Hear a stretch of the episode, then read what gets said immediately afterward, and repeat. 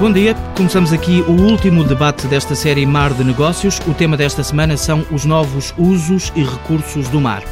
Na emissão da TSF durante a semana ouvimos alguns exemplos de empresas tecnológicas que apostaram no mar e que estão a conseguir resultados dessa inovação, mais do que os tradicionais setores de transportes, construção naval, pescas, turismo e energia.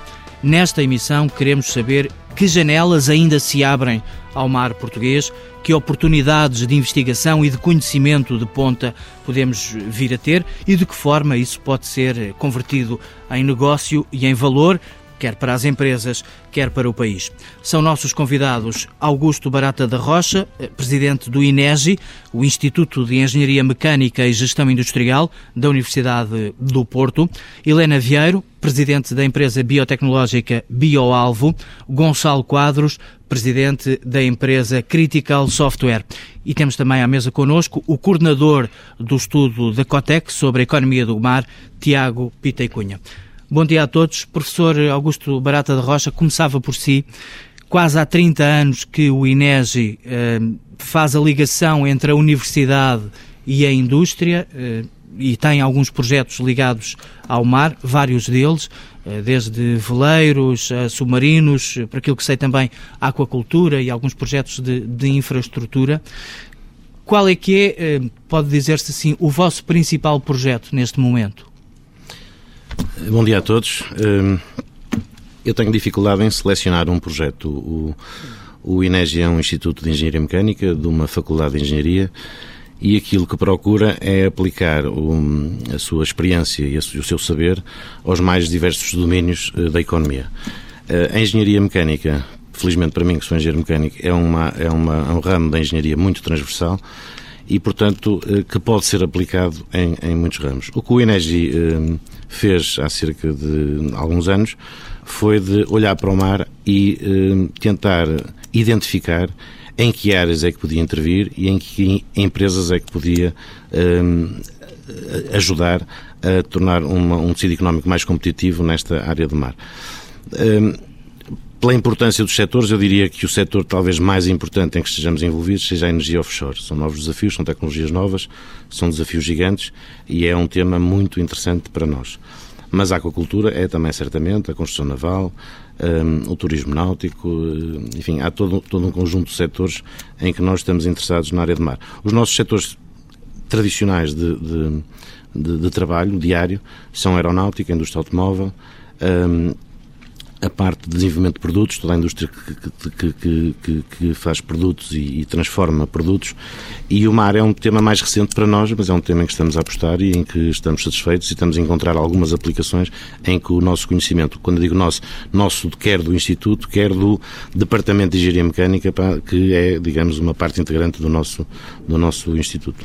Vocês eh, o que fazem é eh, absorver o conhecimento que vem da Universidade e transformá-lo em negócio, uh, esperar que a empresa empresas uh, venham ter convosco? Como é que funciona? Temos os dois, temos os dois modelos. Nós, nós pretendemos colocar precisamente na interface entre a universidade e o, e o tecido empresarial. Uh, e, portanto, nos casos, somos, procurado, somos procurados por empresas uh, que têm uma, um determinado desafio, uma determinada dificuldade, e nós procuramos, se internamente temos capacidade para resolver. Se não tivermos internamente, vamos procurar ao Departamento de Engenharia Mecânica da Faculdade de Engenharia.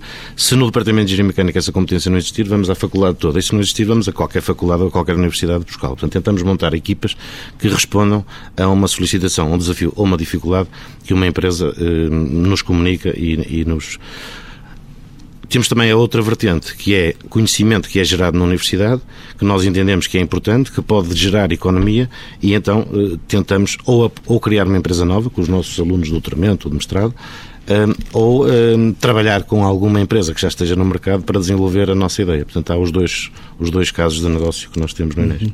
Das empresas que estão a ir ter convosco, são as de energia uh, offshore que estão mais ativamente uh, empenhadas em encontrar soluções? O, o setor do mar representa uma parte apenas da atividade do INEGI. o, nosso, o nosso maior setor empresarial, dos nossos clientes ou parceiros, é, o setor, é a aeronáutica aeroespacial. no caso do mar e no caso da energia offshore, estamos a trabalhar neste momento em cerca de cinco projetos na área do offshore Uh, estamos a liderar um projeto interessantíssimo que é o projeto OTEL, que é o projeto de, do Observatório das Energias Offshore, que culminará com a publicação de um livro sobre o estado da arte da tecnologia na indústria offshore. E, para além disso, estamos a trabalhar também com empresas no desenvolvimento de alguns sistemas, uh, de alguns sistemas para aproveitamento de, de energia, quer a partir das ondas, quer a partir de, do vento, portanto, a eólica offshore, mas estamos também a trabalhar com uma empresa estrangeira na parte das, hum, das macroalgas hum, e basicamente é isto. Gonçalo Quadros, na Critical Software, como é que vocês estão? Sei que uh, criaram agora no início deste ano, uh, creio, uh, um, um departamento para dedicado à, à economia do mar. Como é que a empresa sentiu necessidade disso? Bom dia a todos. Um, sim, enfim, a aposta no mar eu diria que é mais ou menos óbvia para uma empresa portuguesa. Para uma empresa de software, a aposta no mar é óbvia? Eu diria que sim. Note-se que a Critical eh, surgiu, a Critical Software surgiu num domínio eh, muitíssimo menos óbvio para Portugal, que é o espaço. Uh, começámos a trabalhar em, em, em, soluções e tecnologia muito focadas nesse setor. E eu conto, enfim, conto uma história que julgo que tem alguma piada e que julgo que dá conta de quão pouco óbvio era essa aposta eh, quando a empresa nasceu, que foi quando nós tentámos vender a tecnologia à Agência Espacial Norte-Americana, eles quiseram referências nossas e pediram-nos um contacto da Agência Espacial Portuguesa. Eh, e que eu tive que dizer que não, não existia. É? Eles ficaram um bocadinho eh, perturbados, eh, tentaram perceber qual era a nossa relação com o espaço e perceberam que, de facto, não havia nenhum. Enfim, foi um, um, um desafio eh, que se começou a, a endereçar na Universidade de Coimbra e que e que enfim, teve algumas consequências, publicou alguns papers e atraiu a atenção desses, desses senhores. Eh, nós, eh, a Critical, como empresa de base tecnológica, o software é uma ferramenta muito plástica, é? permite-nos endereçar eh, problemas muito diversos e colocar à prova sistematicamente a nossa criatividade para resolver melhor, mesmo problemas antigos que hoje, por via da evolução tecnológica, podem ser endereçados de formas muito diversas. E nós fazemos regularmente, como é natural, numa empresa com as nossas características, eh, algumas discussões internas estratégicas sobre quais são os setores onde devemos apostar e onde devemos criar eh, aquilo que vai ser eh, os ativos distintivos da Critical no futuro. E chegámos rapidamente à conclusão que tínhamos que apostar no mar. O mar era uma era um, um, espaço que tem um potencial absolutamente fantástico, acho que todos nós conhecemos isso, com o qual ou para o qual nós temos estado de costas voltadas, sem nenhuma capacidade enfim, continuo sempre a ser bem porque é que isso aconteceu, mas é um facto. Nós uh, virámos de costas para o mar, uh, olhámos, ficámos encantados, o eu, uh, com o glamour e o brilho que vinha da Europa, do Norte e do Centro, eu diria, e o mar foi visto durante muitas gerações por nós como uma coisa do passado. E, portanto, desde logo aí há uma oportunidade por causa disso. Uh, o mar uh, tem, tem, de facto um potencial enorme e tem com os desafios que é necessário endereçar e nós percebemos, inclusivamente, que existem uma porção de tecnologias que nós estamos a desenvolver, que já tínhamos desenvolvidos, para setores como a aeronáutica e como o espacial, que têm aplicação direta no mar. Uh, muito óbvia. falávamos há pouco, por exemplo, no que é energia offshore. a energia offshore e as plataformas um, de, vocacionadas para produzir energia offshore estão muito sujeitas a, a condições difíceis uh, e, portanto, têm uh, exigências grandes do ponto de vista da manutenção. Uh, nós temos, tínhamos trabalhado com soluções tecnológicas para produtores de helicópteros, por exemplo, estou a lembrar de um caso, não vou dizer quem é, mas do Norte da Europa, e, e, trabalhávamos em, em, em, tecnologias, soluções para melhorar as condições de maintenibilidade desses, desses equipamentos, produtores helicópteros. É? Preciso monitorar, colocar sensores ter um conjunto de algoritmos, software, etc., para perceber quando é que se devia intervir, para reduzir ao máximo uh, os custos de manutenção, porque uh, fazer manutenção naquele tipo de, de, equipamento é uma coisa cara. Tem que se desmontar aquele equipamento todo e montar para mudar, por exemplo, um rotor ou uma coisa do género. E exatamente o mesmo tipo de problemas temos nas plataformas offshore, é que estão longe, estão distantes, é preciso. Uh, não, é, não é fácil chegar lá, muitas vezes. Um, e, portanto, ser capaz de otimizar as intervenções de manutenção é algo muito importante. E, portanto, nós podemos, e, e, e trabalhamos nisto, e já temos soluções dessas a ser testadas exatamente em plataformas offshore. Uh, ao largo de, do Reino Unido, onde temos soluções que, que, estão a ser desenvolvidas exatamente para otimizar as, a manutenção nas plataformas de produção de energia offshore. E, portanto, digamos que isso foi um, um, passo natural. Nós percebemos que há aqui uma enormíssima oportunidade, percebemos que temos algumas competências onde pode, pode haver uma translação muito fácil e a aplicação dessas tecnologias para, para o. E, e, e, depois de tomar essa decisão, eh, eh, fomos procurar um parceiro, alguém que nos trouxesse o domínio, o conhecimento do mar, que era uma coisa que nós. Eh, Perceberam que não havia? Nós, nós, eh, eh, isso é uma, enfim, tem um bocadinho a ver com a maneira como nós endereçamos estes desafios. Nós julgamos que sabemos fazer tecnologia, mas não conhecemos os domínios. É, nós temos muito pouca ideia do que é que é necessário, como é que a tecnologia hoje, amanhã, depois de amanhã, no futuro, pode eh, eh, melhorar ou pode eh, mudar um bocadinho o mundo para melhor em tudo que tem a, a, a ver com o mar. É? E portanto, nós fomos buscar o parceiro, que, que eu diria que é o melhor parceiro para nos trazer esse conhecimento, que é a Marinha Portuguesa. Uh, lançámos esse desafio um, e hoje temos uma parceria sólida que nos está a ajudar a dirigir a nossa suposta capacidade de fazer tecnologia para resolver os problemas que são importantes resolver e que podem, uh, de facto, fazer a diferença. Daqui a pouco já falaremos sobre esse projeto que tem, uh, que, uhum. que, que, que, que, no fundo é um software que, que permite, um programa informático que permite operacionalizar melhor as operações de busca e salvamento e de fiscalização marítima e por aí. Helena Vieira, presidente da, da BioAlvo, que é uma empresa de biotecnologia que está, eh, diria eu, muito dependente um, do mar uh, e também da relação com as universidades de que falávamos aqui no início com o professor Augusto Barata da Rocha. Quer-nos explicar-nos que relação é essa que vocês têm com o mar? Uh, olá, bom dia a todos. Um, portanto, nós, nós estamos dependentes que quer dizer, nós, nós usamos muito o, o, mar, mas tentamos não ser dependentes deles, do, do, dele por uma questão de sustentabilidade. Uh, como é que nós, ah, só para introduzir um bocadinho a BioAlvo, não é? Aqui no, no, no contexto do debate, uh, portanto, a BioAlvo é uma empresa de biotecnologia que utiliza aquilo que são os recursos vivos uh, marinhos da, da plataforma continental portuguesa um, neste caso são micro-organismos apenas, e tenta maximizar as aplicações que eles possam ter, portanto, as utilidades que eles nos possam dar, desde a indústria cosmética, à farmacêutica, aos detergentes, portanto, tentamos dar o máximo de uso àquilo que descobrimos destes micro-organismos. Uh, e, portanto, tendo em conta que eles vêm do mar, daí a nossa dependência. Sendo micro-organismos, daí a nossa independência, porque apenas os vamos buscar uma vez uh, ao mar, amostras muito pequeninas, e depois tudo é crescido em laboratório, o que torna o negócio muito mais sustentável, tem um menor impacto também no meio ambiente e no ecossistema, que é uma questão que eu acho que é muito relevante aqui na preservação da biodiversidade, e, portanto, essa dependência, digamos que é uma, é uma relação de amor, mas de pouco uh, interferência no, no, sistema. A relação com as universidades, essa sim já é uma relação de dependência, uma relação para manter a longo prazo. Porquê? Porque toda, todas as, as fontes, digamos, de onde vêm estas coleções com que a BioAlvo trabalha, são, foram alvo de trabalho e pesquisa durante muitos anos por muitas universidades portuguesas e muitos institutos ligados ao mar, Uh, e, portanto, é daí que vem nosso, o nosso trabalho. Não foi a Bioalvo que foi lá buscar estas amostras, uh, foram várias universidades e entidades que trabalharam, que as classificaram, que fizeram muitos estudos científicos uh, sobre elas e que é com esse capital todo que a Bioalvo agora está a tentar dar um uso e uma utilidade comercial aos mesmos. E, portanto, esta relação com as universidades é para manter, é para expandir, tem sido para expandir. Isto começou apenas com a Faculdade de Ciências da Universidade de Lisboa. Neste momento, nós trabalhamos com quase todas as entidades, as universidades portuguesas e estamos envolvidos numa série de consórcios também já a nível europeu, sempre como representantes daquilo que é a biodiversidade, digamos, no mar português.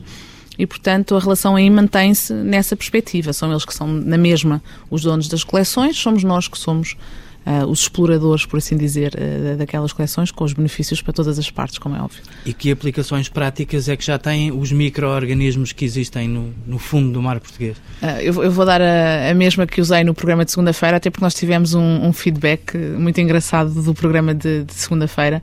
Nós tivemos uma série de e-mails de senhoras a oferecerem-se para testar os nossos produtos. Portanto, nós temos um uma das aplicações que nós gostamos de falar mais, porque as pessoas percebem facilmente, nós temos uma bactéria que vem de 3 mil metros de profundidade, de temperaturas muito baixas neste caso, e uh, que tem uma molécula que é parecida com o Botox. Portanto, faz o mesmo que o Botox, com uma grande vantagem, que é possível a ser aplicada num creme ou num gel com a mesma eficácia que o Botox e, portanto, isto é uma revolução, digamos, tem sido na área da cosmética. Portanto, nós temos isto no mercado, introduzimos agora em Londres, há umas semanas atrás, este, este novo ingrediente e tem sido um rebuliço, digamos, na, na indústria cosmética por isso. E neste momento, quando apresentámos este, este produto na, na, na segunda-feira no programa, tivemos imensos e-mails de pessoas a pedirem-nos para irem à BioAlvo servirem de cobaias para testar o, o, o, ingrediente. Foi muito engraçado, foi um feedback muito giro que, que nós tivemos no programa. Em termos de negócio, eh, já está, já está fechado contrato? Já, já está vendido esse Botox para, para a cosmética internacional? Nós estamos agora a começar a negociar um, um temos, algum, como deve imaginar, temos algumas empresas que querem uh, este, este ingrediente. Nós vamos tentar não ter exclusividade com ninguém. Vai ser difícil, mas, mas estamos a tentar, já temos, estamos a negociar essa parte. O ingrediente está neste momento em fases de teste em humanos, daí as pessoas oferecerem-se para, para testar. Um, e, portanto, já temos empresas interessadas. Não está ainda comercializado, nós queremos eh, fazer vários mas, negócios. Mas está já comprovado que, que tem valor? Já, já, uh, claro, claro. Já está tudo testado, já está. Estamos a fechar, digamos, aquele pacote obrigatório para, para registrar o ingrediente. E já temos, como é óbvio, uh, empresas para o adquirirem e, meter, e tanto, colocarem nos seus, nos seus produtos. Depois temos muitos outros produtos que, interessantes que estamos a desenvolver, desde enzimas para a utilização de detergentes que lavam a temperaturas frias e quando eu digo frias, não estou a falar dos 30 graus que lavamos hoje, mas de facto de 8, 10 graus, que é a temperatura que sai a água na, na torneira, não é? 10, 12 graus. Uh, estamos a falar, por exemplo, de antioxidantes que podem servir para uma série de indústrias, quer desde a indústria da preservação dos alimentos, como o próprio alimento funcional, como uh, aditivo de uma série de outros produtos. Temos alguns filtros ultravioleta muito interessantes que estamos a, também a desenvolver de origem natural para os têxteis e para, para alguns produtos. E temos, neste momento, estamos a tentar desenvolver aqui, um bocadinho interligando, talvez aqui as três partes, um projeto que estamos a tentar desenvolver um consórcio europeu uh, naquilo que se chama o biofueling, ou seja, os barcos toda a frota tem um problema de desgaste com a microflora e fauna que existe no mar que destrói uh, os barcos. Isso é um problema grave, a manutenção é, acaba por ser muito cara, muitas vezes o, o desgaste é muito grande e muito acelerado. E, e, neste momento a União Europeia tem uma série de iniciativas para promover o desenvolvimento de soluções para este, para este problema. A BioAlvo, tendo em conta que trabalha com micro-organismos do mar, é possível que, se calhar, alguns deles tenham ferramentas de defesa contra aquilo que são normalmente as bactérias que fazem os tais filmes nos barcos. Estamos a falar de um repelente ou de um decapante Exatamente. biológico. Portanto, vamos tentar encontrar algum ingrediente que depois possa ser utilizado numa tinta ou numa cobertura qualquer para colocar nos barcos para prevenir a formação do tal biofilme. Tiago Pita Cunha, eh, coordenador do estudo da Cotec sobre a economia do mar, eh, está nestes micro-organismos o futuro do mar português? Os micro-organismos, eh, bom dia, os micro-organismos, as tecnologias da comunicação e da informação aplicadas aos setores do mar, todos os outros, digamos, setores desta rúbrica que se designa por nós os recursos do mar são a vanguarda da economia do mar, sem dúvida nenhuma. E, portanto, o futuro está nela, está nesta vanguarda. Eu julgo que se calhar seria importante até para que as pessoas lá em casa compreendessem do que é que estamos a falar. Esta expressão novos usos e recursos do mar surgiu no final dos anos 90, foi utilizada de uma forma muito pouco, digamos, generalizada e hoje em dia começa a ganhar de facto algum corpo porque é uma forma de nós conseguirmos agrupar todos estes setores, que são setores emergentes da economia do mar, que não têm ainda uma expressão estatística no Instituto Nacional de Estatística, por exemplo, que têm uma contribuição muitas vezes ainda para o PIB nacional, não é o caso de todos, porque obviamente que há aqui maturidades diferentes dentro deste setor de indústrias diferentes, mas onde efetivamente, digamos, uh, uh, importa, importa apostar principalmente num país como Portugal. Uh, Gonçalo Quadros referiu-se ali há bocado que lhe parecia que era óbvio para uh, uma empresa de tecnologias da informação e da comunicação portuguesa apostar numa área que isso seria muito mais, uh, digamos, normal do que apostar no, no espaço.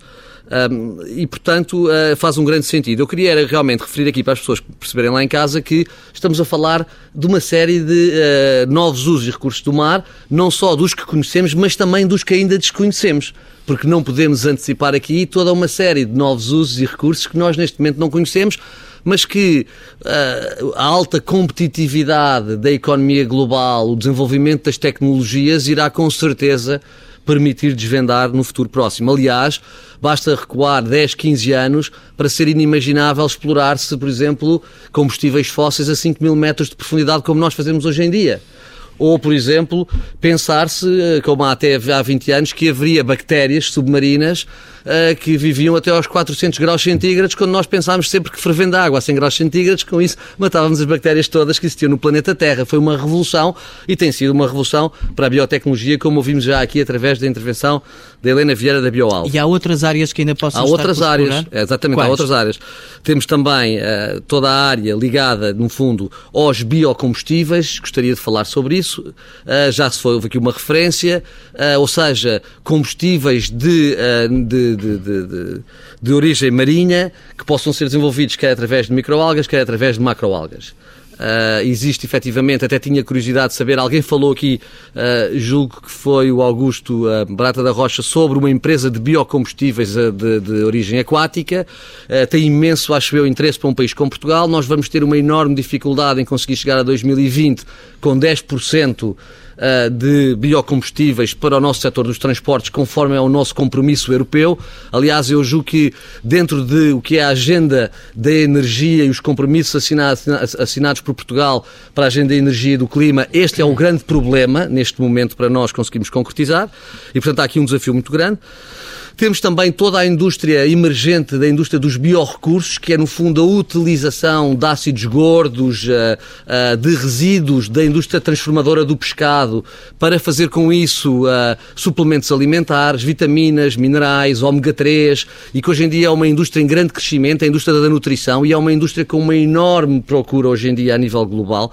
Nos Estados Unidos estamos a falar de uma indústria que vale 25 mil milhões de euros e que, portanto, hoje em dia está a crescer muitíssimo. Uh, os produtos de origem marinha, quer algas, quer realmente pescado e, e digamos, resíduos do pescado, uh, têm uma aplicação nessa indústria muito interessante. Esta indústria é uma indústria que tem a ver com o facto das pessoas uh, com maior informação hoje em dia preocuparem-se mais com a sua nutrição e, portanto, compreenderem que do mar vem uma série de componentes e de ingredientes que são fundamentais para o equilíbrio da nossa saúde. E, portanto, na Europa hoje em dia esta indústria está a alastrar, digamos, eu diria, esta expressão muitíssimo. É muito interessante para um país como Portugal compreender também as oportunidades que pode ter nessa área. Estamos a falar também uh, de outros uh, recursos do mar, que são recursos pesados, porque, como em tudo da economia do mar, também nos novos usos e recursos do mar, podemos dividir este setor entre, ou se lhe chamarmos o setor, entre o hardware e o software do mar e no, no hardware temos claramente os minérios. Uh, os minérios, portanto, a exploração de nódulos polimetálicos ou sulfuretos polimetálicos, crostas de cobalto, uh, estes dois últimos abundantes na plataforma continental portuguesa, poderão vir a ter um interesse muito grande em termos da, do elevado teor de metais que existem nesses minérios e que seguramente serão explorados uh, no futuro. Neste momento estão já até a ser explorados noutros oceanos e certamente que também acabarão por ser explorados aqui. Há uma outra área fundamental que acho muito importante, que é toda a área ligada à economia verde do meio azul, ou seja, toda a área ligada ao desenvolvimento de empresas de, uh, empresas de monitorização, de gestão ambiental, que estão ligadas, no fundo, a estes desafios que o mar também nos coloca, como, uh, por exemplo, a aplicação da diretiva do meio marinho comunitário, que exige até 2020 uma série de indicadores do bom estado ambiental das águas da nossa zona económica exclusiva, uh, todas as questões ligadas ao que são os serviços ecossistémicos. Eu gosto muito dos serviços ecossistémicos porque os serviços ecossistémicos não são um novo uso nem recurso do mar, ao contrário, eles são usos, são recursos imemoriais, ou seja, os serviços ecossistémicos são os serviços que os ecossistemas do mar, a começar pelo sistema oceânico, nos produzem para o nosso bem-estar, para a sustentabilidade do planeta, a começar no oxigênio, mas também passando pela reciclação de gases, pela absorção de CO2, pela regulação do clima, até chegarmos em, ah, digamos, à produção de recursos vivos, portanto, do pescado, à absorção, de facto, de carbono, à utilização do ecossistema do mar como espaço para os nossos transportes marítimos, ah, à, à criação de energias renováveis pelo mar, pela energia das, das ondas ou do vento, e tudo tudo isso hoje em dia é compreendido como um valor e como um ativo e, portanto, cada vez mais haverá realmente toda uma indústria ligada, como eu digo, à gestão e monitorização desses ecossistemas. Professor Augusto Barata da Rocha, hum, a última palavra, uma das últimas palavras do, do Tiago Pita Cunha agora foi indústria.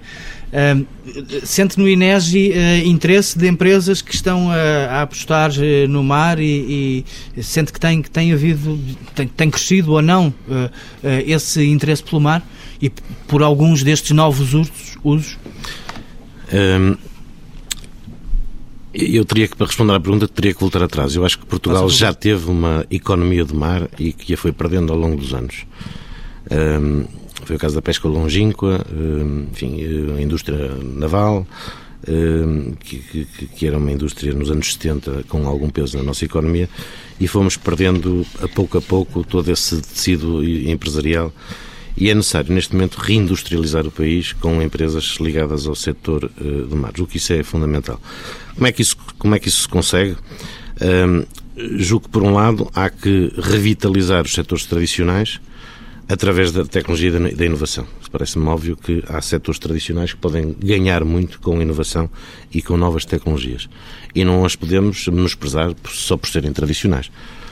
Mas eu acho que há um novo mundo de oportunidades, de coisas novas que não existiam no passado, em que é preciso ter coragem para as fomentar, para as sustentar e para as acarinhar.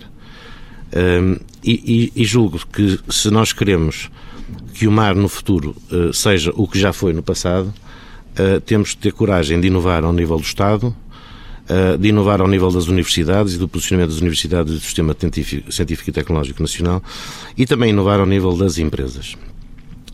Uh, grande parte do tecido económico, julgo eu, tem que ser regenerado. Tem que, tem, tem, que ser, tem, que ser, tem que ser regenerado e, para além disso, temos que criar um novo tecido económico, com base nas biotecnologias, em alguns exemplos de, de, de exemplos que foram, foram aqui dados. E, portanto, para mim, a, a, a chave, uh, se nós queremos, de facto, ter uma economia de mar com peso uh, importante no nosso país, temos que ter coragem para olhar para as fileiras todas do mar e ver em que medida é que podemos introduzir tecnologia, ciência e inovação para as tornar mais competitivas em termos internacionais. E eu aí acho que há uh, um papel a desempenhar pelo Estado. O Estado tem um papel, tem que ter um papel muito importante se quer de facto fazer a aposta no mar.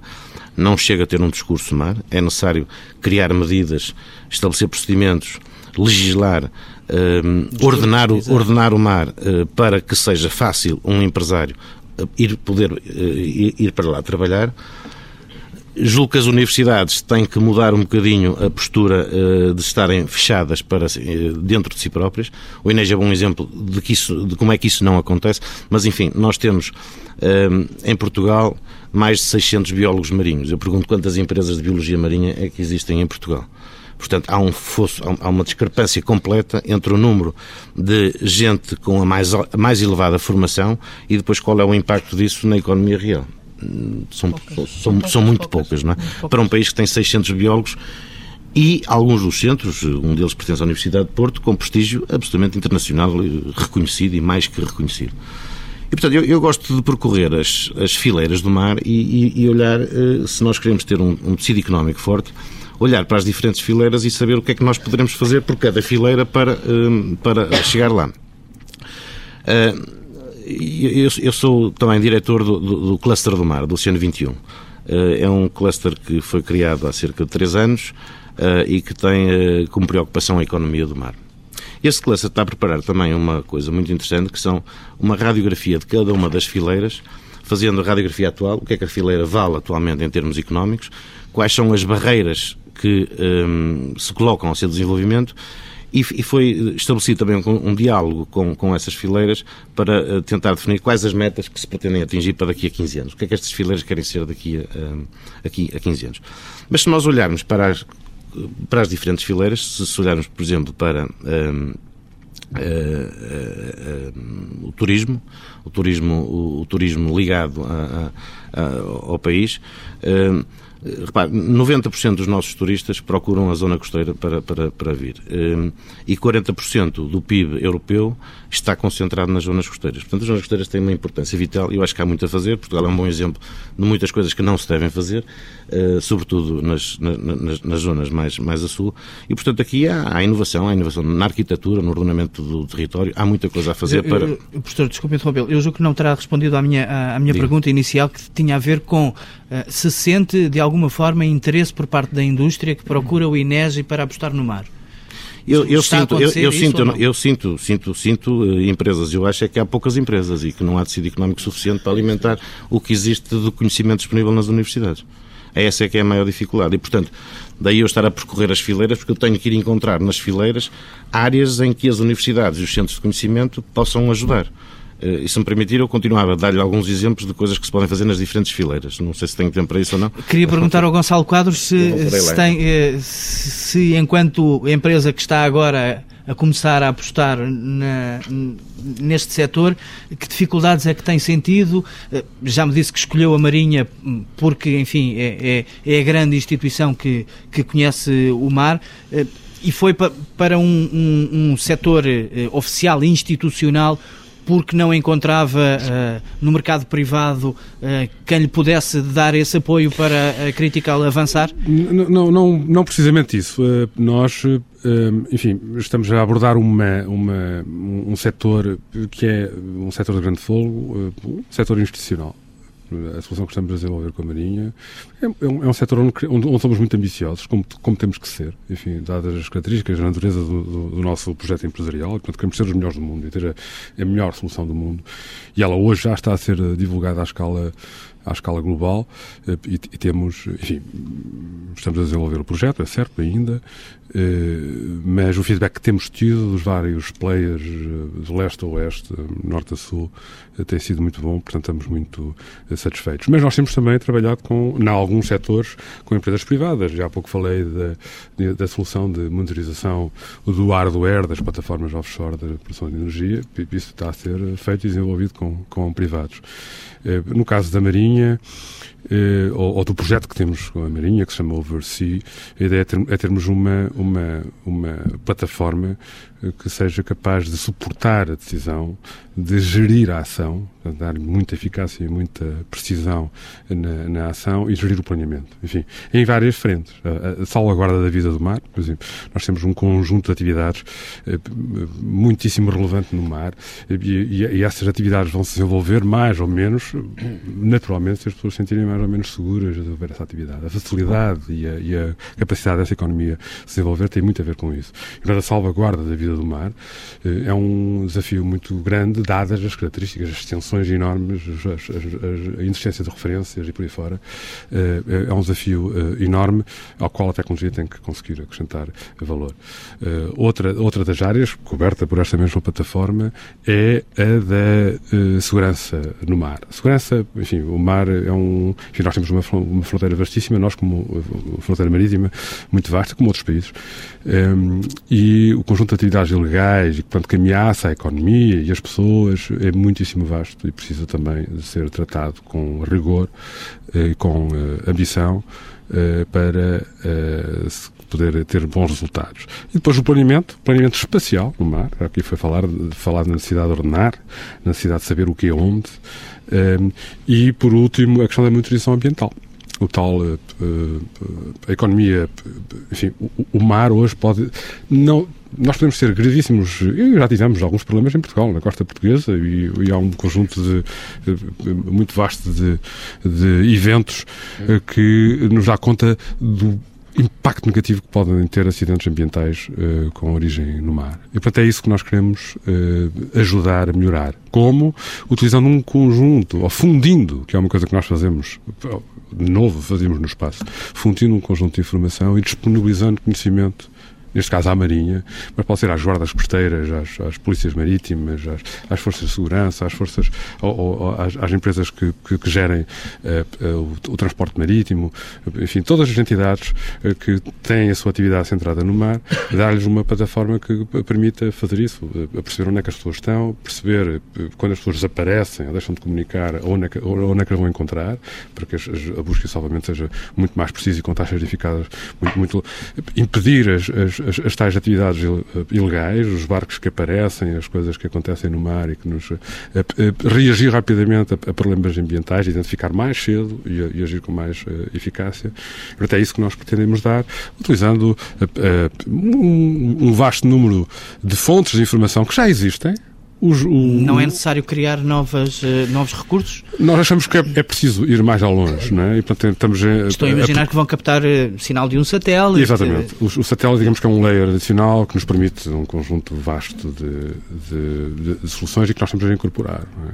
Mas uh, antes disso temos de ter informação meteorológica, temos de ter a, a, informação de todos os equipamentos que existem em terra que estão a monitorizar e a, vigiar o mar, informações que existem nos próprios navios, nas embarcações que estão permanentemente uh, no mar e que são postos avançados em relação a tudo o que está a acontecer, integrar isso numa plataforma que torna a missão destas pessoas, nestas quatro áreas que eu falei, uh, salvaguarda da vida, segurança, monitorização ambiental e planeamento espacial, utilizar essa, informação para se perceber exatamente o que é que está a acontecer e para permitir reagir com muita eficácia.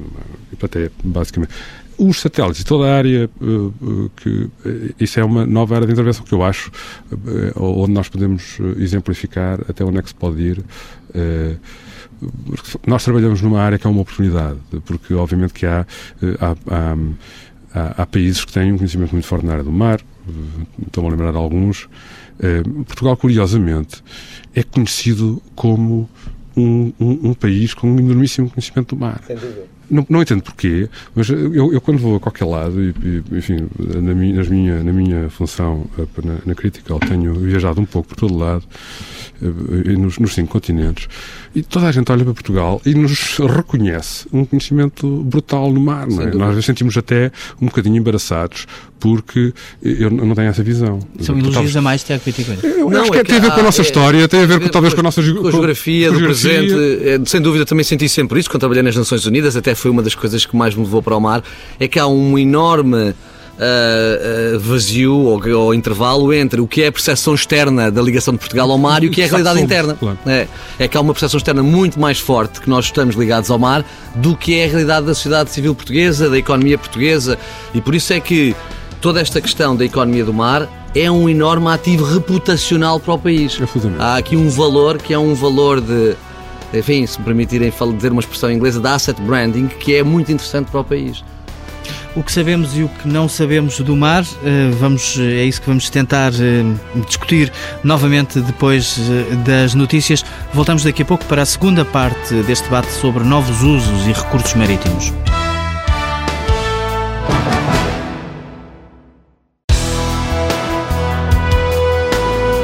Voltamos à conversa neste último debate da série Mar de Negócios. Estamos a discutir as novas utilizações e os novos recursos que o mar pode dar ao país.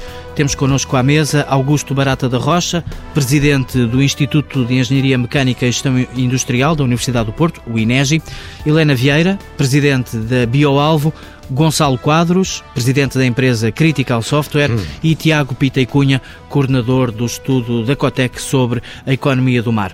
Na última hora, eh, o fecho foi eh, dedicado ao conhecimento que temos do mar. Eh, eh, percebemos que eh, o país é visto no exterior como sendo um país que conhece destas coisas do mar. Como é que podemos capitalizar esta questão? Começo talvez pela, pela Universidade, professor Augusto Barata da Rocha. Como é que Portugal pode justamente capitalizar este conhecimento que é dado como adquirido por parte dos estrangeiros?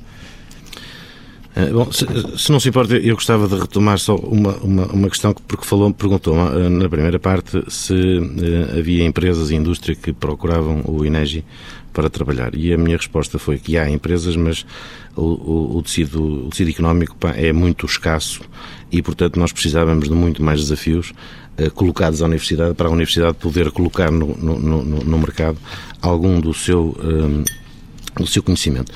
E não há tecido económico se as empresas não forem competitivas em termos internacionais. E para serem competitivas em termos internacionais, hoje uh, têm que estar com um processo de inovação e de transferência de tecnologia um, é um dos aspectos importantes das empresas para que elas sejam uh, competitivas. Um, foi dado aqui um belo exemplo de uma inovação que pode ser extremamente interessante para um, a, a, náutica de recreio e a indústria naval. A questão dos, a questão dos uh, e a questão dos antifoolings, que normalmente utilizam metais pesados, são altamente poluentes, com uma tecnologia inovadora podem transformar empresas ligadas ao setor naval extremamente competitivas. Uh, mas eu julgo que nós temos também aqui. Falta empreendedorismo então? Falta alguém que, que, pegue nessa ideia? Eu, eu, eu, quer dizer, temos aqui uma empreendedora que está aqui, pá, estamos bem servidos nessa, nessa matéria, mas eu acho que nos outros setores temos que também procurar esse empreendedorismo e procurar. Uh, pontos em que sejamos competitivos em, em, termos internacionais, por um lado, e por outro lado, ter as políticas públicas adequadas para permitir que os setores se desenvolvam. Se nós olharmos, por exemplo, para as pescas, eh, nós temos uma costa completamente eh, pauperada em termos, em termos, em termos de, de recursos eh, de peixe e há experiências na Europa. Temos muita variedade de, de peixes. Temos, mas não temos, os, não temos a, a, massa que, precisa, que deveríamos ter e os recursos estão escassos e as espécies. E não temos a quantidade. Muitas das espécies estão em vias de, de, de, extinção. E, portanto, é preciso, por exemplo, ter a coragem de criar grandes reservas marinhas, de criar santuários para que as pescas se possam. Não, no, no, no, que diz respeito, eu, eu, eu, ia lá chegar à aquacultura. No que diz respeito à aquacultura, podemos ter aqui alguns números engraçados em cima da mesa. A média mundial de consumo de peixe para a aquacultura é de 40%, a média europeia é de 20%, a de Portugal é de 10%, sendo Portugal o segundo maior consumidor de peixe da Europa, sendo a primeiro a Islândia. O, o, encanto disto é que a nossa costa é extremamente difícil para a aquacultura, mas esse é que é o grande desafio. Uhum. Porque se nós se conseguirmos ter soluções que funcionem na nossa costa, conseguimos soluções que funcionem em qualquer parte. E o Inês está empenhado nisso, não é? E o Inês está empenhadíssimo nisso. Aí a tecnologia um, tem que dar... Tem que o MIT tem, por exemplo, uh, soluções publicadas de jalas da aquacultura com propulsão própria que andam à deriva no mar com propulsão própria com energias renováveis. Ainda está, ainda está digamos, na, nas, procuram o upwell, é, procuram o plankton, portanto, exatamente. o E, portanto, eu julgo que na, no, a aquacultura é manifestamente uma área em que é necessário empreendedorismo, é necessário fazer uma aposta no mar. Felizmente, algumas, alguns casos que estão a ser, eh, que estão a arrancar, no Algarve, no Algarve. em Sines, eh, eh, no Norte, em Vila de Conde, etc. Mas julgo que é uma área claramente a explorar no nosso país. Um, a construção naval, julgo que também é outro. Nós estamos a, perdemos nos últimos anos a construção naval e hoje há conhecimento na universidade que pode ser extremamente interessante para tornar uma indústria naval competitiva.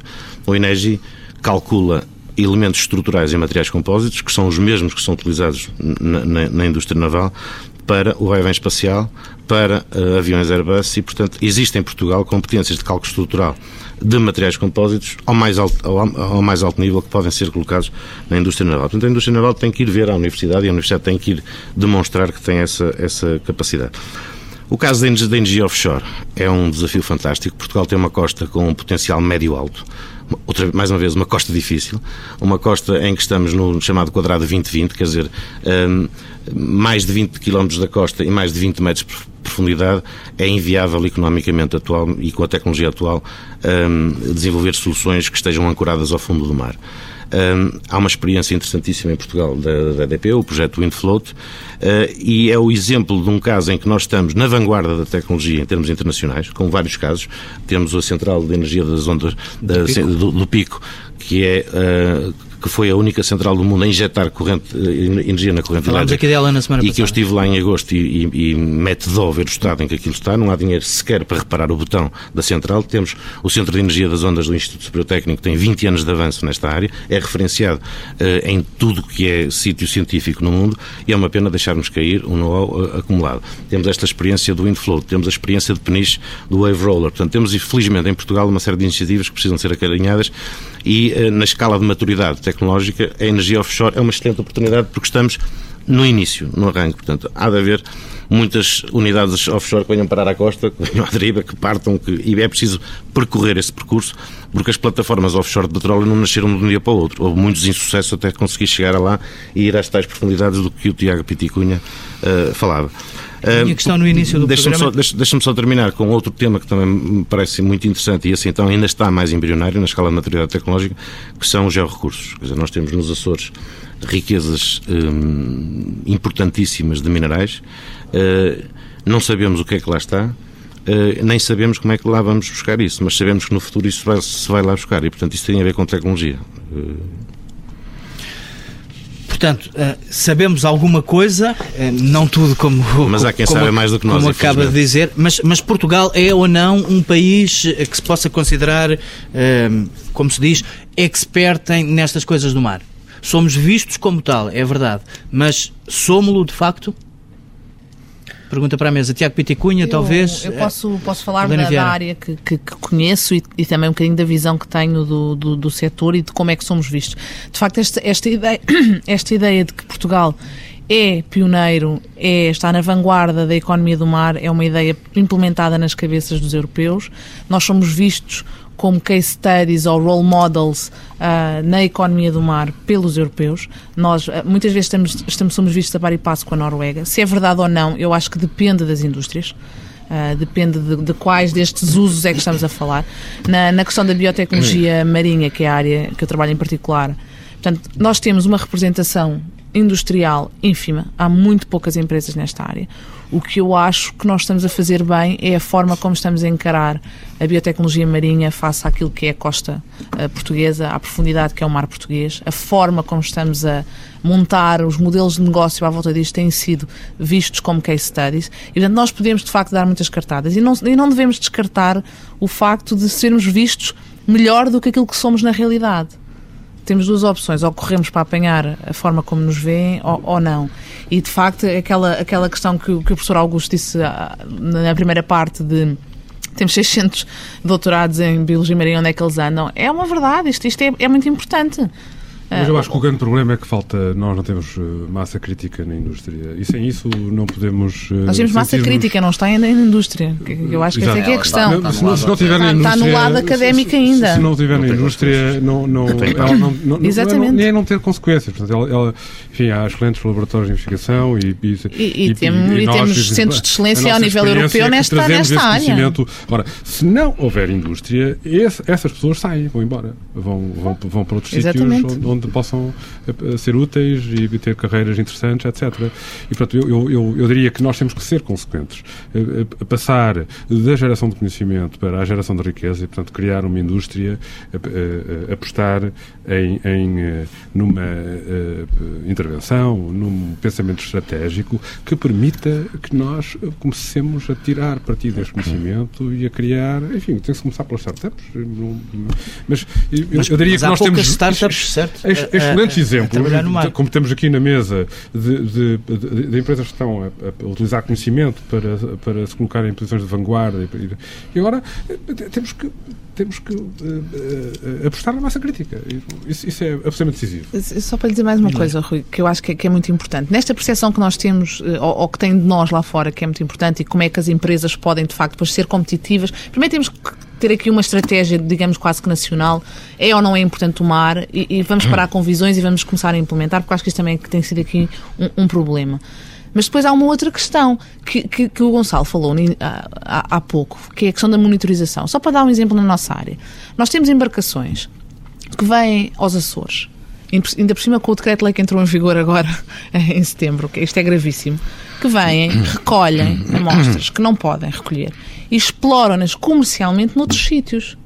Nós estamos, por exemplo, em consórcio, só para dar um exemplo, e isto não, não é possível. Esta monitorização tem que existir, isto é tem que, que ser implementado. ligadas à vigilância Exatamente. Esta integração toda tem que existir. Isto, de facto, a, a soberania tem que ser exercida. Não serve nada ter uma plataforma continental maior, a maior da Europa se depois não temos capacidade, de facto, para usufruir e vigiá-la. Isto é muito importante. eu, eu, eu, eu diria que é, é, é, muito importante nós termos consciência de que uma indústria, enfim, e, principalmente uma indústria especializada, baseada no conhecimento, não surge de geração espontânea. Não. E não tem que haver uma estratégia. E tem que haver uma visão que não mude uh, uh, ao sabor dos ciclos políticos, não é? Eu, eu diria que isso falta. Não? É, falta, falta. Eu acho, eu acho que há, enfim, se nós olharmos para o, para o que é positivo e o que é negativo e fizermos um balanço nesta questão dos novos e recursos do mar, nós temos no lado ativo, sem dúvida, um a enormíssima jurisdição marítima, portanto, a matéria-prima, e isso já é muito importante. No caso, por exemplo, uh, da biotecnologia marinha, temos os biotas, as bactérias, e temos isso em tudo. Temos nos minérios, temos nas terras raras, temos em toda uma série de, de áreas. Temos também imensos eh, centros de conhecimento científico e tecnológico do mar a operar em Portugal, mais de 50 o que é uma massa crítica de conhecimento grande. Portanto, nós temos não só a matéria-prima, mas temos também o talento o que nos falta de facto é a indústria. E onde é que falhámos redondamente? Falhámos na inovação. Foi aquilo que começámos há pouco a falar. Curiosamente, falhámos naquilo que uh, mais há neste debate. Neste debate encontramos aqui empresas que estão a explorar o mar de alguma maneira e ligadas às universidades. E aquilo que está aqui neste debate é o que escasseia no país. E isto para mim é um ponto fundamental. Quando nós olhamos para os grandes ativos das economias do mar dos outros países europeus ocidentais, vimos que eles são basicamente três: internacionalização da economia, que em Portugal, de facto, até existe, porque a economia do mar, nos usos tradicionais, quer na transformação do pescado, desde as conservas, há uma tradição na exportação, como obviamente é toda a indústria portuária é, por si, por definição, também exportadora, porque são, eh, são os navios estrangeiros que vêm, a maior parte dos navios que entram e saem dos portos são estrangeiros. Mas uh, há uma outra, um outro aspecto, um outro ativo muito importante que é o ordenamento do território, efetivamente, quer do mar, quer da orla costeira, como um instrumento ao serviço de uma economia do mar. Isso aí é notório, por exemplo, no, na Noruega, na França, em França uh, e em Portugal isso não acontece. De qualquer maneira, é muito interessante que a senhora Ministra uh, da Agricultura, Mar, Ambiente e Ordenamento do Território tenha dito há dois dias no Parlamento que até ao final do ano sairá a lei do ordenamento do mar, portanto, do ordenamento do espaço do mar e da lei de bases do mar. Isso poderá ser também um contributo muito importante do Estado para todo este, este debate.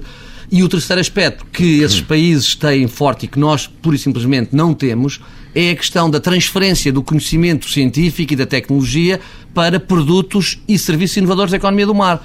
Nós gastámos centenas de milhões de euros nos últimos anos a formar eh, doutorados e mestrados nas áreas das ciências do mar e isso praticamente não se traduziu num euro de inovação. E é isso que é, é fundamental alterar. ainda, é, ainda. ainda. Diria que ah, não, ainda, ainda vamos sempre a tempo, vamos sempre a tempo, exatamente. Até porque este contexto de, de, de enormíssimas dificuldades que vivemos é, é Propício. o melhor contexto para propiciar o aparecimento de startups uhum. e de uhum.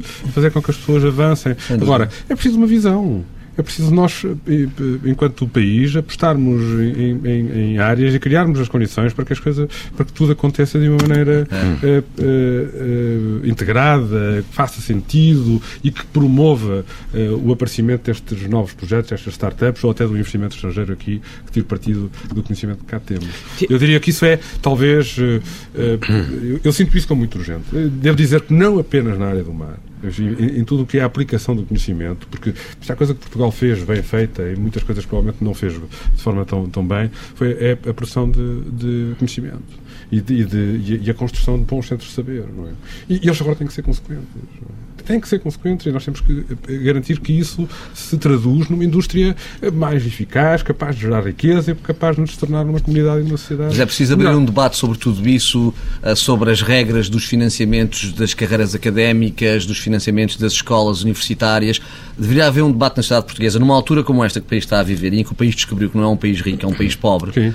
Um país pobre não se pode dar ao luxo de produzir conhecimento Sim. sem qualquer aplicação prática. Sim. Terá de haver uma boa parte do conhecimento que tem de ter obrigatoriamente uma, uma aplicação prática. Ainda mais numa altura em que as universidades, como se ontem viu, sexta-feira, naquela manifestação que juntou as universidades todas, estão a, a, passar por inúmeras dificuldades e a dizer que vão, vão fechar e que não conseguem aguentar. E essa transferência de conhecimento uh, é da exclusiva responsabilidade do Estado? Não, não é, mas há aqui uma parte de uma orientação estratégica que é importante, porque, eh, enfim, a responsabilidade para mim está nos dois lados, está nas universidades e está nas empresas. As empresas é o problema que o tecido empresarial, como aqui já falámos da economia do mar, é um tecido empresarial ainda muito débil, diria eu, muito pouco, com muito pouca riqueza, expressão. E, portanto, não existem grandes empresas portuguesas da área da economia do mar que tenham a sofisticação e os meios financeiros para despolutar investigação científica para tê-la ao seu serviço. Por outro lado, as universidades em Portugal Portugal é um facto, não têm tido uma grande preocupação em descobrir quais são os interesses nacionais, onde é que está a economia do mar, onde é que está a sua evolução e em apostar em produção de conhecimento para essa economia. E, portanto, há aqui que. Tiago, isso... deixa-me acrescentar uma coisa. Eu acho que a responsabilidade do Estado aqui é mostrar o caminho. Nós não é, podemos ser bons em tudo. Nós não podemos Exato, ter se quiser, se quiser e para, e para enfim, utilizar uma metáfora que, que talvez se aplique bem a nós, eh, nós não podemos ter uma indústria fantástica na área espacial e uma indústria fantástica na área do mar e uma indústria fantástica na área da, da energia. Não? É? Provavelmente não podemos ser bons em tudo. Nós temos é que saber aquilo, onde é que devemos apostar, porque há recursos, tem havido recursos, os programas de apoio à investigação e desenvolvimento, todos, todo, tudo, tudo o que tem eh, estado a montante no desenvolvimento dos centros de saber, são recursos importantes que vêm dos, dos, dos, dos quadros de convergência, de, de, portanto, financiados pela, eh, pela Comunidade Europeia, e eh, eh, nós temos é que nos focar e garantir que nós vamos privilegiar uma determinada ação que vai construir uma indústria forte, integrada e com... Ser mais seletivos e fazer apostas E isso, isso tem que, obviamente, competir uh, ao Estado. O Estado tem que ter uma visão para o que nós vamos ser. É, é? Obviamente que todos nós sabemos uma coisa. Não há, nós não somos um, um, país com escala e, portanto, não podemos competir com indústrias tipo Índia ou China ou mesmo Brasil, onde existem eh, uma quantidade de pessoas que podem, de repente, afundar uma determinada... afundar, injetar recursos humanos e, e, e, e competir com base num, num custo muito baixo. O exemplo típico é software da China, enfim, com estratégias de offshore, etc. Eh, nós não podemos, não temos essa massa crítica. Não temos. Temos escolher outro caminho. E o outro caminho é o caminho do conhecimento, é o caminho da especialização. Temos que ser muito bons naquilo que fazemos, temos que ser reconhecidos. No mar, já somos conhecidos eh, como eh, pessoas que eventualmente sabem muito disto e, portanto, temos aqui uma vantagem competitiva. Agora temos que gerar um, um, todo um, um, processo que instale uma indústria que, de facto, possa corresponder a estas expectativas. Também já percebemos, e acho que isso é absolutamente claro para todos, que se fez uma aposta muito grande na ciência, na, na tecnologia, e, portanto, provavelmente hoje temos condições que nunca tivemos para criar uma indústria poderosa e distintiva. Mas eu é, acho, eu acredito nisto. É, e há, desafios, há aqui um perigo que é que ainda não criamos essa acho, indústria. Porque não temos dinheiro, porque não há escala, uh, porque temos necessariamente que uh, apostar na, na, exportação. Porque é que essa indústria ainda não foi criada? Eu acho que nos falta, falta uma visão falta e uma cultura. E, e, e acho que nos falta uma cultura marítima. Uh, eu, eu acho que nós perdemos a nossa. Nós já tivemos uma cultura marítima e eu acho que a perdemos quem diz que Portugal tem atualmente uma cultura marítima é porque nunca Está foi a La Rochelle, nunca foi a Arcachon, nunca foi a Holanda, nunca foi à Flórida, nunca foi a lado nenhum. Eh, porque há sítios, alguns destes sítios é que eu citei, cheira-se, cheira a mar e respira-se mar em tudo, em, no restaurante, na, na indústria naval, na, no turismo, quer dizer, tudo, há, há, todo, há, há, zonas que só vivem do mar. Arcachon só vive do mar, La Rochelle só vive praticamente do mar. E eu, não, eu, eu sou praticante de desportos náuticos e às vezes ando lá sozinho, quer dizer, tenho muito pouca gente ao meu lado. E, portanto, quem diz que Portugal tem uma cultura hum, eh, marítima, eu acho que está enganado. Acho que já teve. Teve uma, uma, uma, enorme cultura e hoje não tem. Já aqui falámos nesse erro zero geracional que foi de facto este esquecimento do mar e isso criou Sim. um vácuo gigantesco em todas as matérias. É por isso que é tão difícil arrancar, acho eu, mas é preciso de facto tomar hoje em dia medidas determinantes para fazê-lo arrancar. Isso não tem eu, acho que, eu, eu, eu acho que aquela a oportunidade que há na Europa este ano com, por exemplo, a estratégia da Europa para, para o mar, a aposta fortíssima que os próximos programas quadros vão fazer no mar, é, forte indica, um, é um indicativo muito forte de que os países europeus e aqueles que têm vantagens competitivas, como Portugal tem neste setor, não têm outra opção a não ser olhar para isto. E há, de facto, alguns desafios concretos que me parecem muito importantes. Por exemplo, na área das TICs, tem havido, tem havido, a crítica software tem apostado mais na área da vigilância da segurança, da monitorização ambiental mas há pouco uh, o Gonçalo Quadros disse que, no fundo, com as TICs trazem-se novas soluções para problemas antigos. E há um caso paradigmático na economia do mar em que as TICs serviram de plataforma de aceleração e de modernização, que é o caso dos portos. Os portos portugueses, até há 10, 15 anos atrás, eram uh, portos obsoletos uh, à escala mundial e tiveram uma evolução fantástica com a janela única portuária, com o investimento de uma série de tecnologias da informação e da comunicação que os transformaram hoje em portos altamente competitivos mesmo à escala europeia. E, portanto, de facto, há aqui uma ligação entre os novos usos e recursos do mar e os tradicionais usos do mar importantíssima. É um erro aqui, é o seguinte, para mim, há um erro se nós pensarmos que o futuro está só nos novos usos e recursos do mar e continuarmos a achar que podemos ter um cluster do mar sem voltar a desenvolver os usos uh, tradicionais. Isso já sabemos que não. Sem transporte marítimo, sem portos e sem construção é naval, não há cluster crítica. do mar. Isso é que mostrar massa crítica. Isso, é que mostrar massa crítica, exatamente. Porque são os transportes que pedem as indústrias navais, são as indústrias navais que pedem também toda esta, esta, esta tecnologia que vem do software, do hardware, da robótica, dos sensores, das tecnologias da comunicação e da informação. Agora, há aqui que ter uns pés muito bem assentes na terra. Há aqui como que uma cadeia de valor gigante na economia do mar e tudo isto faz sentido e tem de encaixar com peças num puzzle. Porque nós não podemos nem viver a pensar nos novos usos apenas, nem viver a pensar nos velhos usos. É uma simbiose dos dois que pode levar esta agenda para a frente. Eu acho até que, efetivamente, em Portugal, estes debates e estas discussões têm vindo a criar um enorme grau de consenso sobre estas matérias e até um, uma, um grau de conhecimento de uns setores dos outros que é muito positivo e que eu acho que está a fazer o seu caminho. O que é, vai ser fundamental, efetivamente, é que sejam tomadas decisões, que haja, de facto, uh, um, uma visão estratégica, que haja da visão estratégica um planeamento desta visão, que haja desenvolvimento de programas para que nós possamos pôr o investimento onde, onde pomos a boca. Ou seja, queria traduzir aquela expressão inglesa, no fundo, de se nós falamos tanto de um tema, temos depois de o financiar para que ele se materialize. E isto é absolutamente aquilo que A questão falta. da visão, da estratégia e da elaboração de um plano que seja agressivo e que nos permita uh, obter este resultado de uma indústria forte, de facto, é apenas isso. E essa, a, a indústria, a, a, ter uma indústria forte e ser consequente em relação ao nosso conhecimento que temos do mar, é que pode trazer, trazer aquilo que o professor Augusto Barata da Rocha referia há pouco, que é a existência de uma cultura marítima. Porque, de facto, se existir uma cultura marítima, tudo isto se torna fácil. A cultura marítima as pessoas, é essencial. As pessoas vivem isto, é as, gerações criam negócios à volta e do mar, porque estão habituados, porque não conseguem afastar-se do mar, porque aqui... há uma relação quase emocional. Mas a com, cultura com... marítima mas... não se consegue por decreto. Não, não, não mas consegue-se nas escolas. Olha, eu vou, vou, gostava de trazer aqui uma experiência. Isso é geracional. Eu, eu, tenho, eu sou responsável por uma coisa que se chama Universidade Itinerante de Mar é uma parceria entre a Universidade de Porto, a, Universidade de Oviedo e a Escola Naval. E todos os anos embarcamos 40 alunos no Crioula, um lugre do Bacalhau, e o ano passado fomos aos Açores. Uh, alunos de uh, Direito, de Arquitetura, de Medicina, de Engenharia. O trabalho deles é uh, empreendedorismo ligado ao mar. E da, no fim da viagem foram entregues 40 trabalhos com ideias novas para empresas novas para o setor do mar, porque foi uma, um despertar de uma cultura para o mar. Olhar para aqueles miúdos antes da viagem e depois da viagem é olhar para duas pessoas completamente diferentes. É uma experiência extraordinária, é uma experiência para os alunos fantástica e que lhes dá a tal cultura marítima, mas não é de livro nem de decreto. É que eles estiveram lá, eles foram aos Açores, eles andaram cinco dias a navegar de noite para lá, para, para lá chegar, perceberam as dificuldades do mar, perceberam que é um meio agressivo uh, e, e, e ganharam uma certa paixão pelo mar. E, portanto, eu acho que isto tem a ver também com a educação, com a escola, com a cultura do país que se perdeu, infelizmente, e de facto mantemos a imagem, mas já, no, do meu ponto de vista, não corresponde à, à realidade. Tiago Piticunha, quantos destes jovens é que poderão estar materializados no relatório da Cotec, eh, enquanto novas empresas?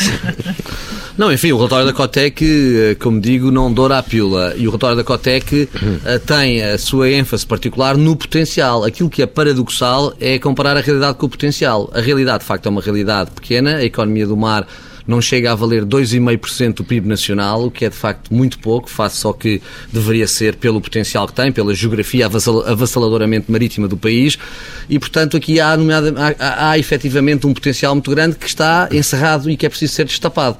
Julgo que esta é a questão fundamental que hoje em dia está em discussão. Para isso era preciso que o Estado português compreendesse esta aposta como uma aposta absolutamente transversal, desde a educação e a cultura, com programas para a educação e para a cultura, até programas para o desenvolvimento científico, tecnológico, industrial e por, por aí fora. A questão um bocado em Portugal, eu acho, é que este nosso regime democrático, desta República contemporânea em que vivemos é avesso a tomar decisões e a tomar grandes opções para o futuro e a desenvolver grandes visões. É muito de é navegação costeira. É avesso a continuar a Avesso a continuar estratégias e, e a apostar. A, a, tomar, a apostar significa a, a considerar uma prioridade e descartar outras, outras possibilidades.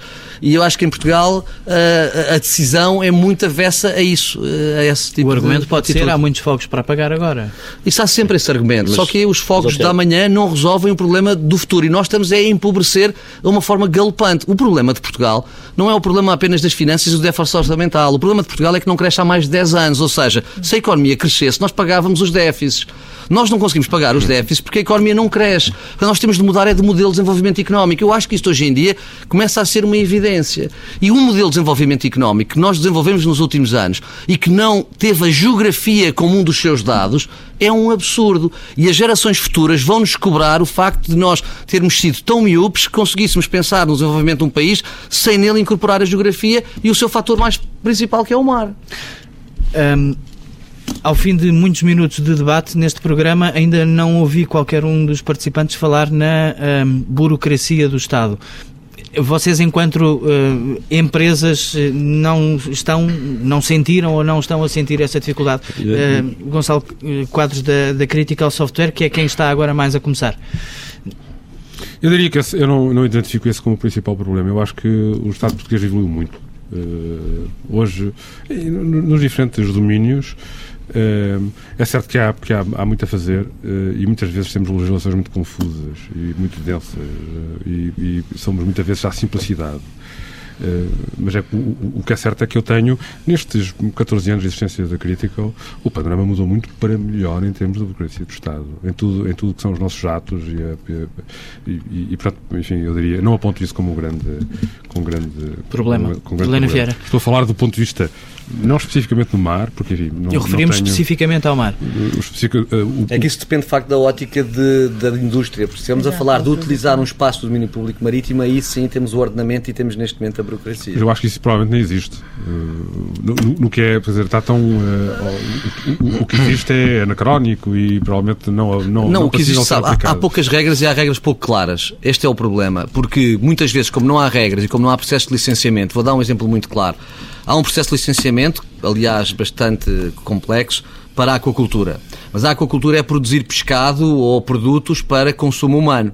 Se você quiser fazer aquacultura no mar para biocombustíveis, não existe um processo de licenciamento em Portugal. Logo, poder ultrapassar uma situação em que não há regras num país como o nosso, em que tudo é proibido até ser permitido e não ao contrário, é muito complicado. Helena Vieira, eh, a Helena que vai, vai buscar amostras ao fundo do mar, uh, sente essa dificuldade? Eu, eu, não, não somos nós que as fomos buscar, foram as universidades que, que fomos buscar. Eu vou, eu vou responder isso cada forma menos politicamente correta, que é, não deve ser assim tão burocrático e não deve ser assim tão difícil, porque quem não deve ir lá buscar essas amostras e quem não as deve explorar, vai lá com a maior das facilidades e com o maior dos descaramentos, desculpem a expressão, a fazê-lo. E, e aí sim estamos a perder competitividade, porque um recurso que é português está a ser explorado e utilizado. Não tenho nada contra o conhecimento científico, mas tenho contra o uso abusivo daquilo que é um recurso de um património que é nacional por entidades que não são não trazem qualquer benefício a, a, Portugal. Portanto, do ponto de vista burocrático, nós não temos tido problemas nenhums, porque não, não, não tocamos, digamos, nessa, nessa parte. Uh, inclusive, nós temos um, um, um, acordo com, com a EMAM para, para, para, muitas das amostras com que trabalhamos e, portanto, não temos, de facto, tido nenhum problema. Uh, é, é, difícil, se calhar, ficar claro o, o, que é que se pode fazer ou não com, com, com essas amostras, mas não, não, não tenho nada a dizer dessa perspectiva. Mas, por exemplo, partilho completamente da, daquilo que o Tiago disse na questão da aquacultura, por exemplo. Augusto Barata da Rocha. É, o, o a burocracia o, o, professor, o, professor João Coimbra, da, presidente do CIMAR, publicou um artigo pá, em que afirma que para vender bolas de Berlim na praia é preciso contactar seis entidades diferentes. Uh, eu tenho. Agora acho que é proibido. agora, e, agora, e agora, se calhar já é proibido. Uh, bom, eu acho que há burocracia. Eu tenho conhecimento no meu instituto de parceiros que se foram embora na área da aquacultura por um, dificuldade no licenciamento. Tenho conhecimento de uma empresa australiana que esteve aqui investiu pagou a pessoas para trabalharem aqui, para montar uma estrutura offshore, e o Tiago Piticunha sabe quem eu estou a falar, uma empresa australiana que se foi embora. E, portanto, hum, eu acho que é uma pena que isso aconteça e, portanto, deveria de facto haver eh, uma preocupação. Todo, todo o ordenamento do território marítimo atrasou-se brutalmente, ainda hoje é pouco claro onde é que se pode fazer o quê. Uh, e, e, portanto, eu, eu posso lhe dar alguns, podia lhe dar alguns exemplos de empresas grandes que queriam investir em Portugal e que estão neste momento em Espanha. Estamos quase a chegar ao final deste uh, programa.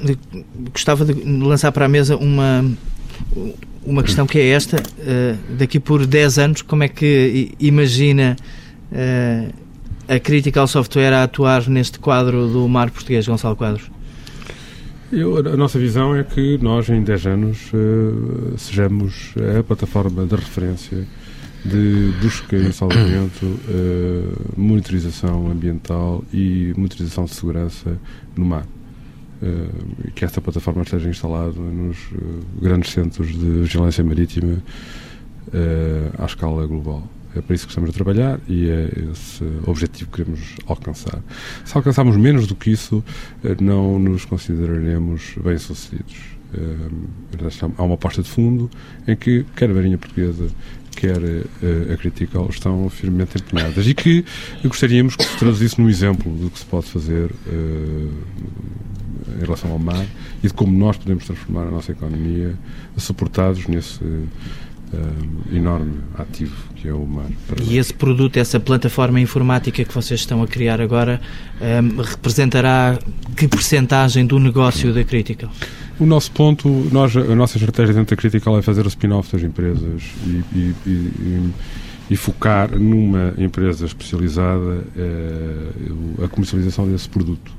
Portanto, enfim, fará uh, pouco sentido falar nisso em relação ao que é o negócio da Critical Software.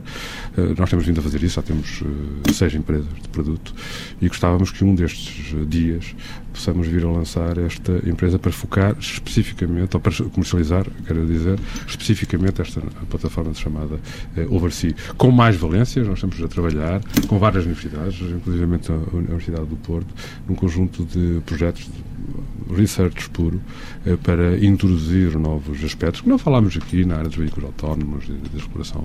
No fundo, há um determinado conjunto de uh, áreas de intervenção no mar, a exploração dos, dos, minérios no fundo do mar, e de, que depende muito da utilização de, de, deste tipo de tecnologias, portanto, nós achamos que são áreas. a área também da segurança, da cibersegurança relacionada com o mar, uma área absolutamente essencial para, para, para a segurança interna de qualquer país.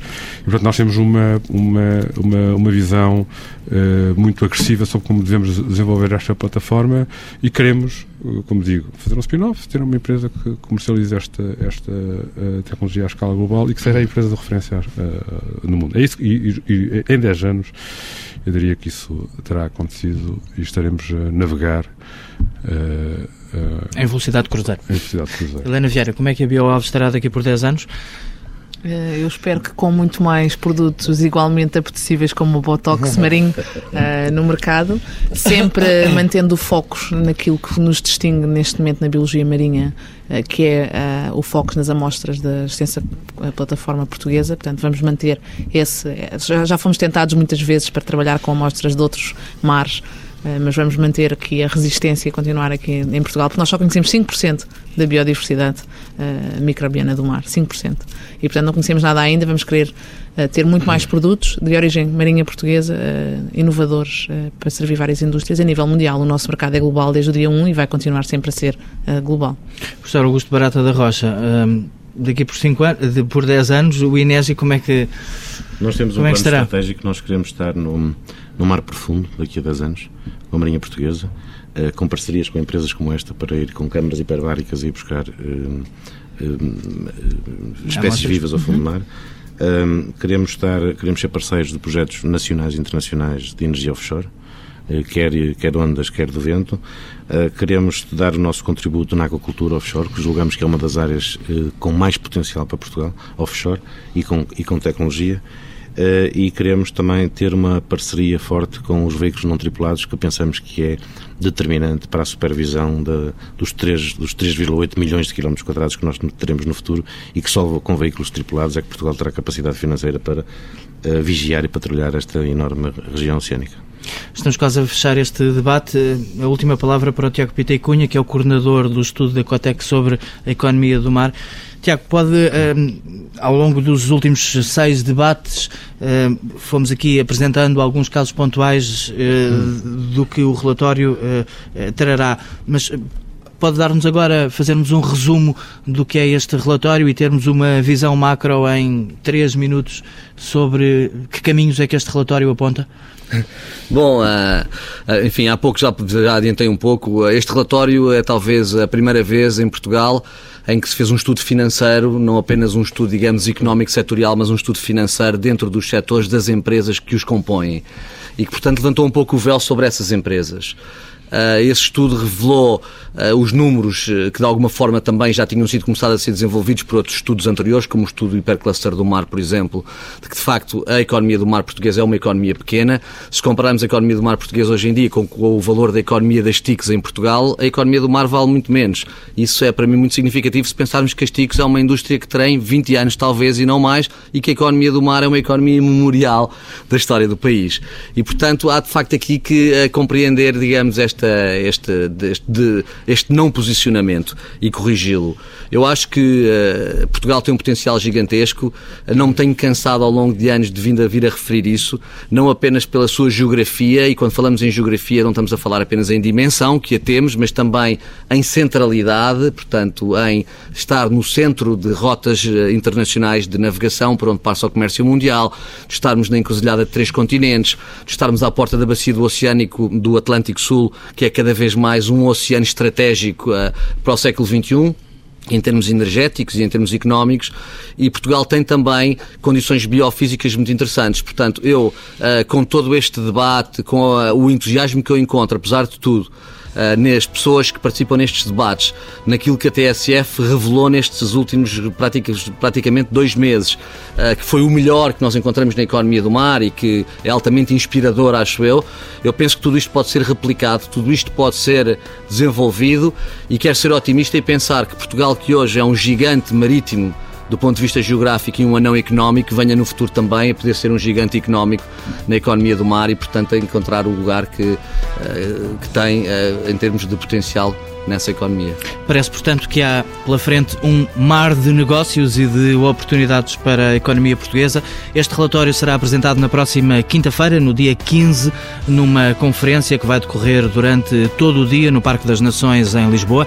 Uma conferência que será transmitida pela TSF. Todos os debates e os programas desta série Mar de Negócios estão disponíveis em tsf.pt.